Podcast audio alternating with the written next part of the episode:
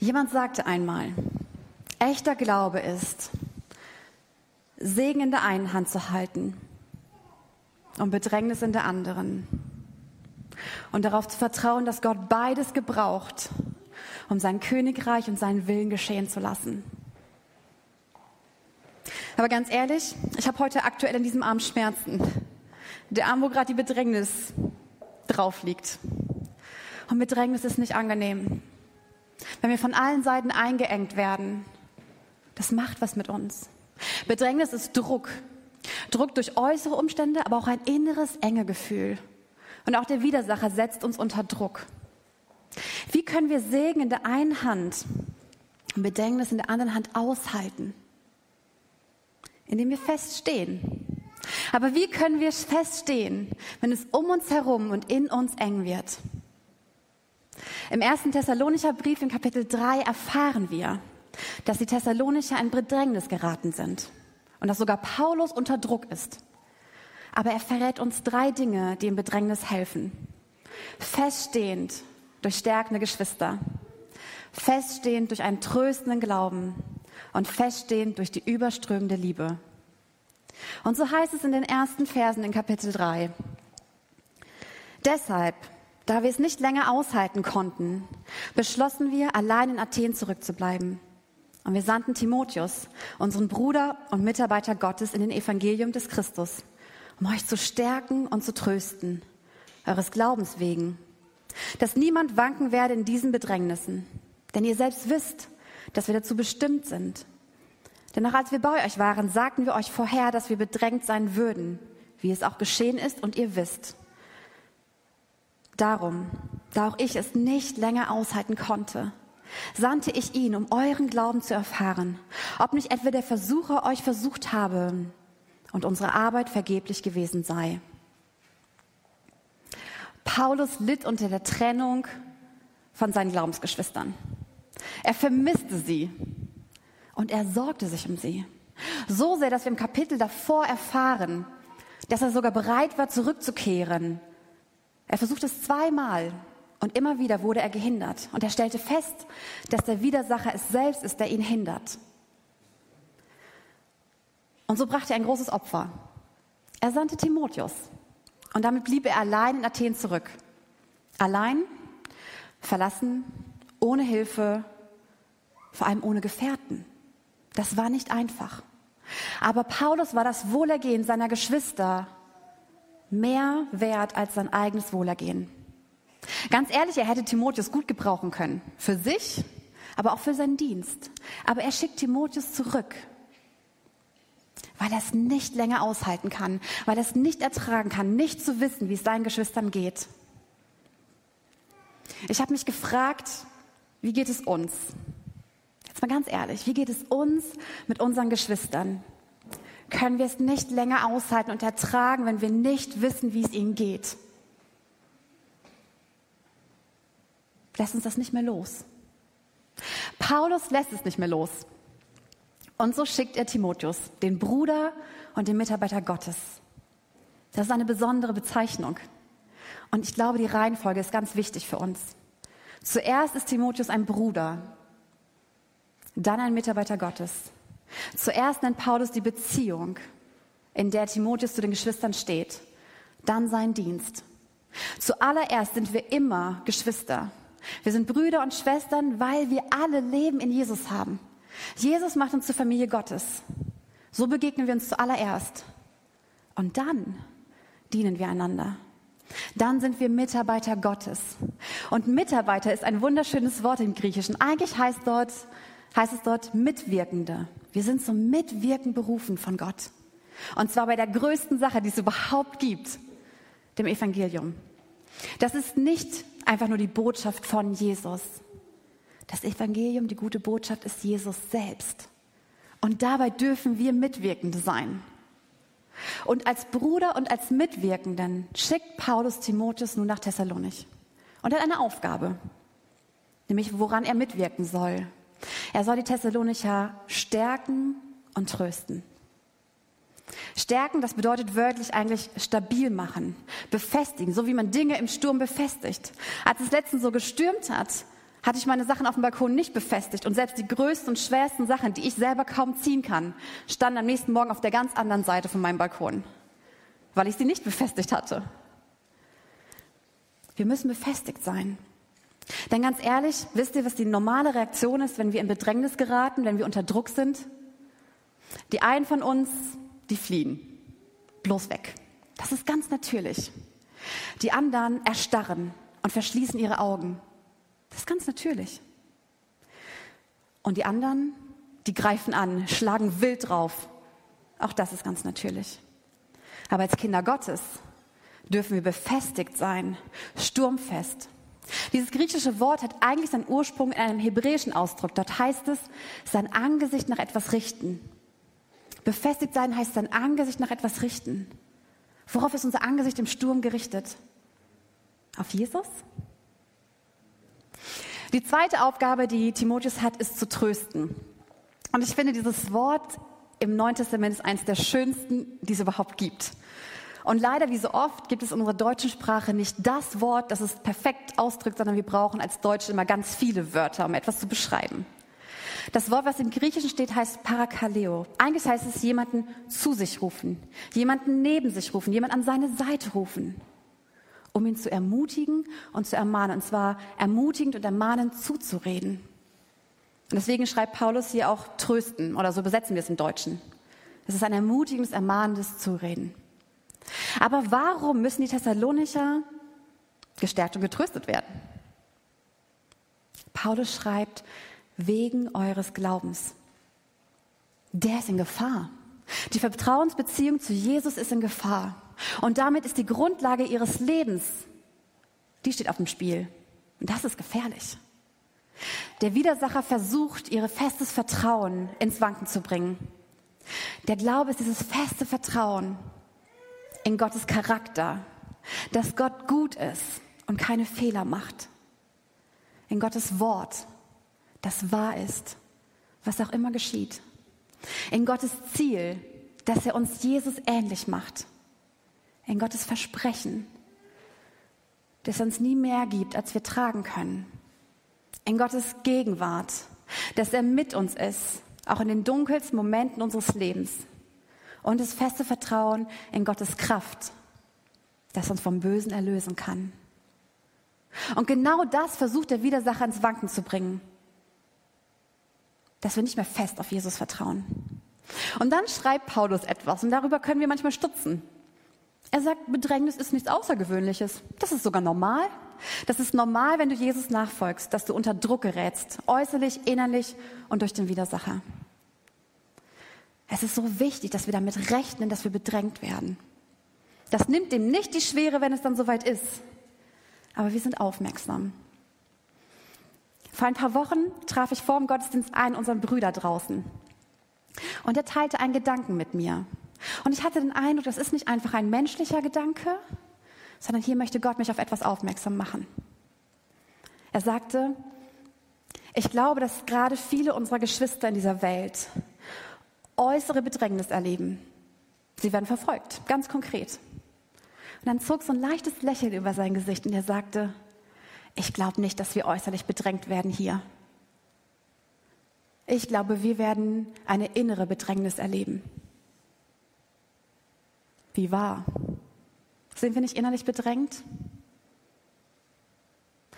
Und gleichzeitig sagt Paulus, dass Bedrängnis Teil von Gottes Geschichte ist, dass es dazugehört und dass Bedrängnis eine Wirkung hat. In Römer 5, Vers 3 heißt es, Bedrängnis bewirkt Geduld. Geduld aber Bewährung. Bewährung aber Hoffnung. Und die Hoffnung lässt uns nicht zu Schande werden, denn die Liebe Gottes ist ausgegossen in unsere Herzen durch den Heiligen Geist, der uns gegeben worden ist.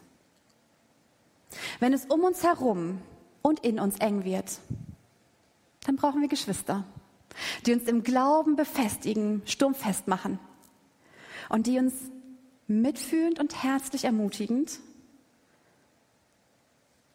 und nicht kritisierend, sondern mutig und stärkend, ermahnend zureden. Mitfühlend und herzlich ermutigend und mutig und stärkend, ermahnend zureden. Wer sind deine Geschwister? Wem bin ich eine Schwester wem bin ich ein Bruder, um sie im Glauben zu befestigen und ihm ihnen gut zuzureden. Das ist Gottes Prinzip. Er gebraucht in seinem Königreich Geschwister, denn er hat sich Familie Gottes ausgedacht. Er wirkt durch Geschwister an uns und wirkt durch uns an anderen. Feststehend im Bedrängnis durch stärkende Geschwister. Und dann entdecken wir in den nächsten Versen, dass wir feststehen durch den tröstenden Glauben. Dort heißt es weiter, da jetzt aber Timotheus von euch zu uns gekommen ist und uns die gute Botschaft brachte von eurem Glauben und eurer Liebe und dass ihr uns alle Zeit in gutem Andenken habt und sehr verlangt, uns zu sehen, wie auch wir euch. Deswegen, Brüder, sind wir über euch bei all unserer Not durch euren Glauben getröstet worden. Denn jetzt leben wir wieder auf, wenn ihr feststeht im Herrn. Denn was für einen Dank können wir Gott euretwegen abstatten für all die Freude, womit wir uns euretwegen freuen vor unserem Gott, wobei wir Nacht und Tag auf inständigste bitten, euer Angesicht zu sehen und das zu vollenden, was an eurem Glauben mangelt. Wir fahren mitten in diesem Brief. Vielleicht hat Paulus beim Schreiben aufgehört, aber jetzt erfahren wir, dass Timotheus zurückgekehrt ist. Und zwar mit einer guten Botschaft. Wie gut ist eine gute Botschaft? Es gibt einen weisen Menschen, der vor tausend von Jahren, ich finde es sehr treffend gesagt hat. In Sprüche 25, Vers 25 heißt es, gute Botschaft aus der Ferne ist wie kaltes Wasser für einen Durstigen. So geht es Paulus. Seine Seele dürstete danach, von seinen Geschwistern zu hören. Und jetzt kommt eine gute Nachricht und es ist wie ein Glas kaltes Wasser. Es ist nicht die gute Botschaft, dass die Bedrängnis vorbei ist dass der Druck weg ist. Es ist die gute Botschaft von ihrem Glauben und in ihrer Liebe. Der Widersacher hat es nicht geschafft, dass auch nur einer ins Wanken geraten ist. Der Widersacher hat es nicht geschafft, dass die Beziehung zu Gott, der Glaube und die Beziehung zueinander, die Liebe zerstört worden sind. Kennzeichen von Nachfolgerinnen und Nachfolgern von Jesus ist Glaube und Liebe. Und das, was die Thessalonicher erlebt haben, ist das, was Petrus erlebt hat. Als Petrus auf dem Wasser zu Jesus geht, sieht er Jesus an. Aber dann sieht er die Wellen an. Und was passiert? Er sinkt. Und Jesus streckt seine Hand aus. Aber er streckt nicht seine Hand aus, um den Wind und den Wellen zum Schweigen zu bringen. Das könnte er. Hat er auch gemacht. Petrus wusste das. Jesus streckt seine Hand aus, um Petrus aufzurichten, damit er feststeht in ihm. Das haben die Thessalonicher erlebt. Er hat nicht die Bedrängnisse zum Schweigen gebracht, aber er hat sie gestärkt, dass sie feststehen im Glauben und in der Liebe, dass sie feststehen in Jesus. Ich glaube auch, dass wir das erleben. Jesus kann Bedrängnisse wegnehmen. Aber wie viel mehr reichte uns die Hand, um uns zu stärken? Dass wir feststehen in ihm, und wir stehen nicht fest, wenn wir auf Selbstsicherheit und unser eigenes Können feststehen. Wir stehen fest, wenn wir in Jesus stehen. Die Thessalonicher halten in der einen Hand Segen und in der anderen Hand Bedrängnis. Aber sie stehen fest auf dem einen Bein des Glaubens und auf dem anderen Bein der Liebe. Und damit stehen sie fest in Jesus. Dass wir feststehen in Jesus, das können wir nicht selber tun. Das schenkt uns Gott selbst. Und das belebt Paulus. Da steht wirklich, er lebt neu auf. Weil es ihn so erfüllt, dass seine Geschwister feststehen in Jesus. Hast du schon mal erlebt, dass du neu gestärkt und ermutigt wirst, weil deine Geschwister feststehen in Jesus? Nicht, weil du feststehst in Jesus, sondern weil sie feststehen in Jesus. Was ist das für ein Unterschied? Am Anfang ist Paulus voller Sorge und er hält es kaum aus. Und jetzt lebt er neu auf. Wenn man die ersten Verse und diese Verse nebeneinander legt, passiert Folgendes. Die Thessalonicher sind in Bedrängnis. Paulus schickt Timotheus, um sie zu befestigen und ihnen ermahnen und ermutigen zuzureden, wegen ihres Glaubens. Und da haben wir Paulus, der auch in Bedrängnis ist. Und durch den Glauben der Thessalonicher wird er ermutigend und ermahnend gestärkt. Wir brauchen uns. Wir sind so eng miteinander verbunden, dass wir aufleben, wenn der andere feststeht in Jesus.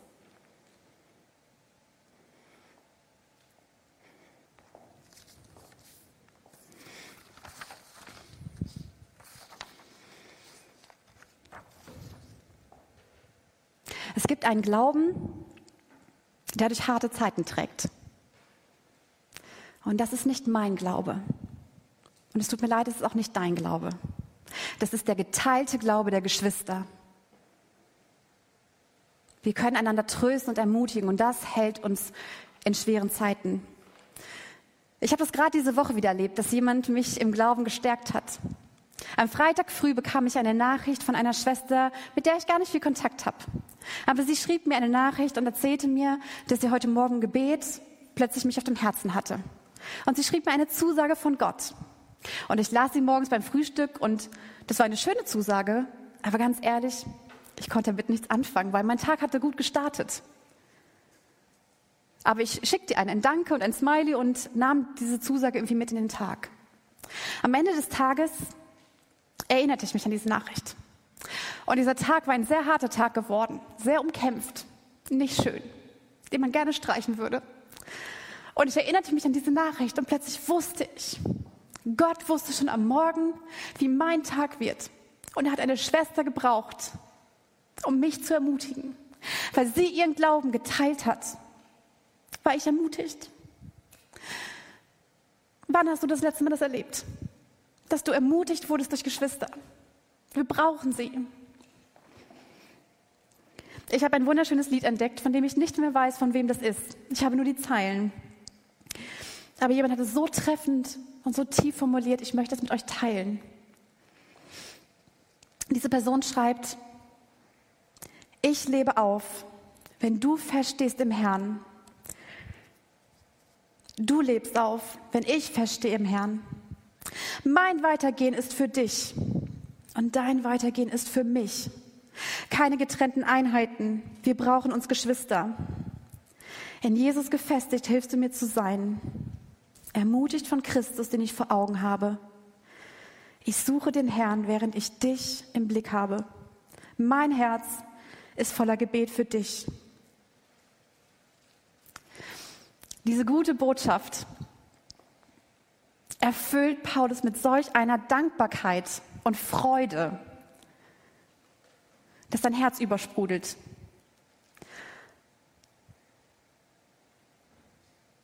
Und er fragt, mit welchem Dank, was soll ich vor Gott bringen? Alle Worte dieser Welt reichen nicht. Hast du schon mal so eine Freude gespürt über deine Geschwister, weil sie feststehen in Jesus? Und er kommt mit einer dankbaren Frage, welchen Dank soll ich vor dich bringen, Gott? Und verbindet sie mit einer herzlichen Bitte. Er möchte seine Geschwister jetzt noch mehr sehen. Er möchte sie in ihrem Glauben ausrüsten. Und er möchte das, was ihnen noch fehlt, ergänzen. Und so wird sein Brief zu einem Gebet. Und in dem Gebet entdecken wir das Letzte, was uns hilft, festzustehen, nämlich die überströmende Liebe. Und so schreibt Paulus am Ende, unser Gott und Vater selbst aber und unser Herr Jesus richte unseren Weg zu euch.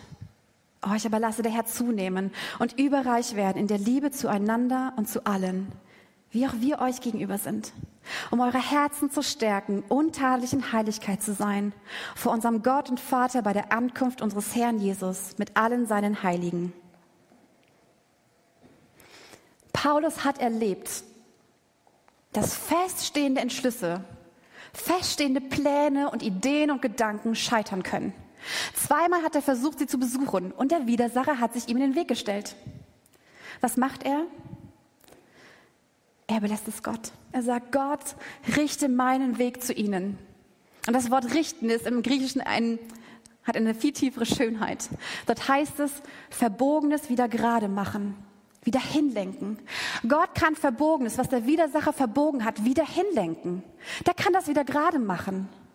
Wenn wir selber scheitern oder wenn der Widersacher Beziehungen unter uns Geschwistern gestört hat, dann kann Gott Verbogenes wieder gerade machen. Wissen wir das? Trauen wir Gott das zu? Machen wir Platz, damit er das tun kann? Ich wünsche mir so sehr, dass wir gerade als Gemeinde und als Nachfolger von Jesus, als Kinder Gottes, das neu zu unserem Gebet machen, dass Gott verbogene Wege unter uns wieder gerade macht. Und in der Zwischenzeit dürfen wir bitten. Paulus bittet nicht dass die Bedrängnis aufhört, dass sie schnell vorübergeht, dass sie da irgendwie heil durchkommen. Ganz ehrlich, könnten wir gut verstehen, oder? Aber darum geht es nicht. Es geht nicht darum, dass wir durch Bedrängnis, auch die innere Bedrängnis, die wir vielleicht gerade als Gemeinde erleben, dass wir da einfach heil durchkommen. Paulus bittet, dass gerade in der Bedrängnis ihre Liebe überströmend wird. Ich habe mich gefragt, warum Liebe? Hätte auch was anderes sein können. Gnade, Wahrheit. Es ist Liebe. Aber wenn wir Bedrängnis anschauen, Druck, ganz physikalisch.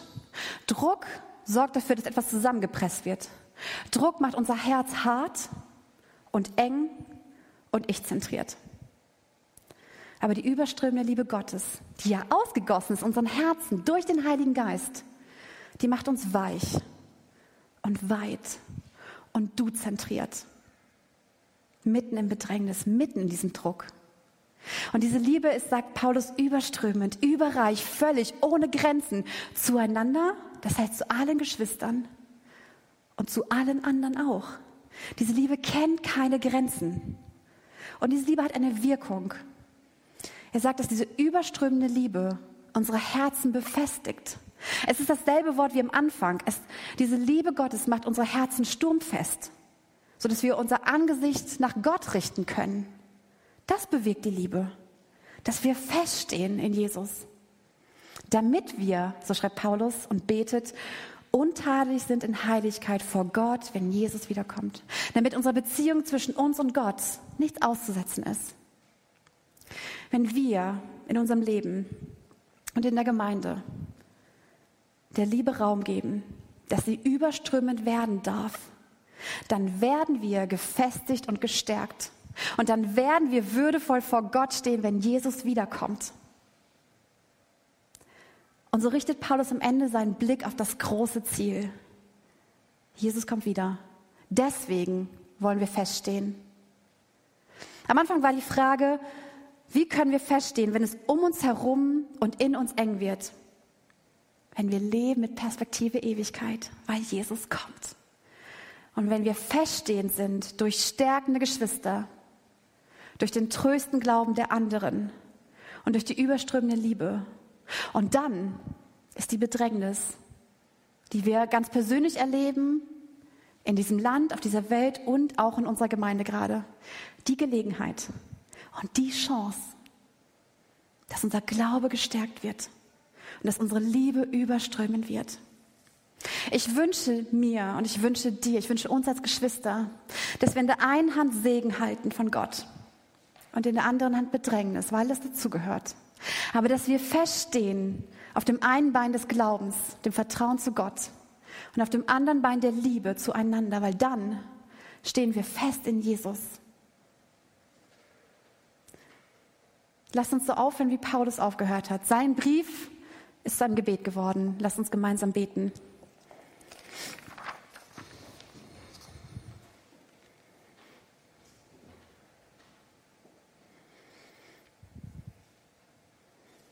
Gott, wir dürfen erkennen, dass du unser Vater bist im Himmel, dass wir zu deiner Familie gehören, dass wir deine Kinder sind. Und wir erkennen genauso an, Jesus, dass du der Herr bist über uns, unser Leben, über diese Gemeinde, über diese Welt. Und wir möchten dich von Herzen bitten, was Paulus gebetet hat. Wir möchten dich bitten, dass du verbogene Wege wieder gerade machst. Die, die wir kennen und die, die wir nicht kennen. Dass du das gerade wieder machst, was der Widersacher verbogen hat. Wir trauen dir das zu. Aber wir möchten dich von Herzen bitten, dass du deine Liebe in uns überströmend machst dass unser Herz festmachst in dir, dass wir sturmfest sind, weil wir dich sehen, weil wir auf deinem Fundament stehen, weil du uns einen festen Stand gibst. Dir gebührt alle Ehre und dir gebührt unser Vertrauen. Und wir bitten dich, dass dein Königreich und dein Wille geschieht. Amen.